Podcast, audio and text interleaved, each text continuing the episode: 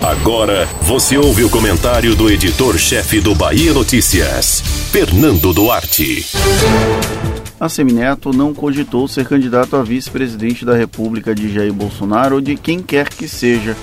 A hipótese, que já tinha sido aventada em 2018, voltou a ganhar o noticiário após o presidente nacional do DEM não descartar uma eventual aliança com Bolsonaro no próximo ano.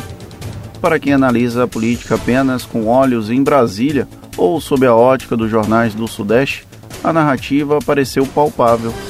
Não é. Após o ex-prefeito de Salvador não conseguir conter a debandada dos correligionários governistas contra Rodrigo Maia, ele se tornou alvo preferencial do entorno do antigo presidente da Câmara. Entre bater de frente com esse grupo, ainda significativo no DEM, e tentar colocar panos quentes na tensa relação dos interesses internos divergentes, o dirigente optou pela segunda opção. Dentro do cálculo político disponível, pareceu menos danoso, imagino eu.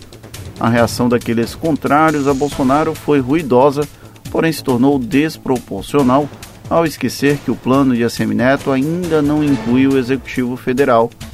Se o grupo governista ou da Boquinha, para furtar a expressão resgatada por Rodrigo Maia, fosse pequeno, a bancada do DEM teria seguido com Baleia Rossi até o final da disputa contra Arthur Lira. Engana-se quem acredita que Omar Nascimento seria domado por Assemineto. O principal algoz de Baleia no DEM é um solista conhecido na política baiana e migrou por partidos em busca dos próprios interesses. E esse é apenas um exemplo dentre tantos da bancada que criaram as objeções ao candidato de Maia. Para tornar a derrota interna do ex-presidente da Câmara menos vexatória, houve um movimento para liberar os deputados, ao invés da adesão à candidatura de Lira. Essa decisão contrariou caciques insatisfeitos com o apoio ao bolsonarismo, mas foi o acordo possível ao admitir que parte dos membros do partido e do próprio eleitorado do DEM flerta com a extrema-direita, vide as declarações do governador de Goiás, Ronaldo Caiado, rechaçar conversas com Bolsonaro seria um tiro no pé. No entanto, ao não descartá-las, o tiro atingiu o outro. Em meio às brigas internas do partido, a nacionalização do problema é uma chance de fragilizar mais uma liderança que passa por um processo de questionamento. Acontece em qualquer legenda, inclusive no DEM.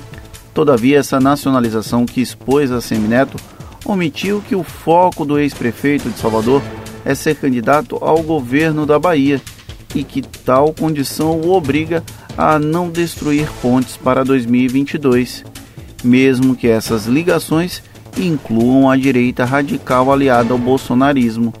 Todas essas cartas sempre estiveram disponíveis na mesa, principalmente para quem olha de perto a cena baiana. O presidente do DEM pode ter defeitos, mas burrice política nunca esteve na lista.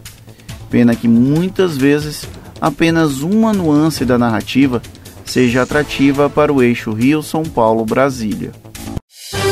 Você ouviu o comentário do editor-chefe do Bahia Notícias, Fernando Duarte.